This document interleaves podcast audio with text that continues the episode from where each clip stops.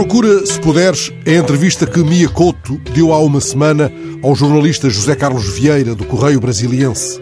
O jornal puxou para título da entrevista a avaliação do biólogo e poeta moçambicano, segundo a qual a poesia é boa aliada na era da pandemia. Interrogado sobre qual o espaço da poesia nestes tempos de dúvidas e de medo e sobre se poderemos enfrentar o medo com elegância poética, Miyakoto não fecha a poesia com as sete chaves do confinamento. Ele considera que, se a poesia constituir uma visão alternativa do mundo e não apenas uma forma de arte, então ela terá poderes para enfrentar este mundo. Até porque, acrescenta Miyakoto, às vezes tudo o que resta é a palavra. E por isso é que a poesia pode convocar o desejo de um outro mundo que seja mais nosso. Se o dia for propício ainda a outras derivas, aproveita já agora a rede e tenta encontrar poemas de um outro biólogo e poeta, Orlando Mendes, nascido na ilha de Moçambique há pouco mais de 100 anos.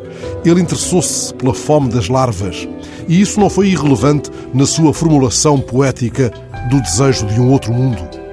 O jornalista do Correio Brasiliense pergunta ao poeta Miyakoto se ficaremos mais solidários no fim da pandemia. Mia responde que o problema está nos modelos económicos e políticos que se constituíram como fatores de desumanização.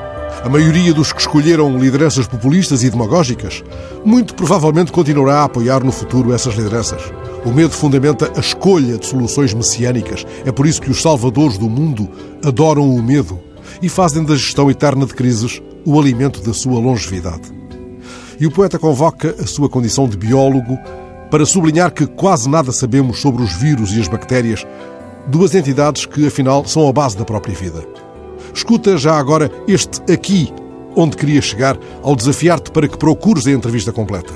Dizemos que essas criaturas são invisíveis apenas porque nós não as podemos ver. Chamamos-lhes micro-organismos.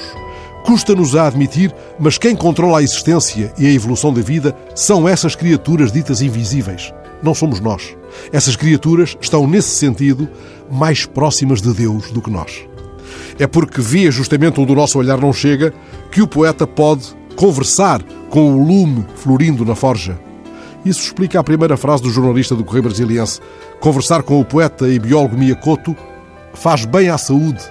A prosa do jornalista brasileiro corre no avesso da grande saúde de não perceber coisa nenhuma de que falava o outro, aquele do desassossego maior para quem tudo é uma doença incurável.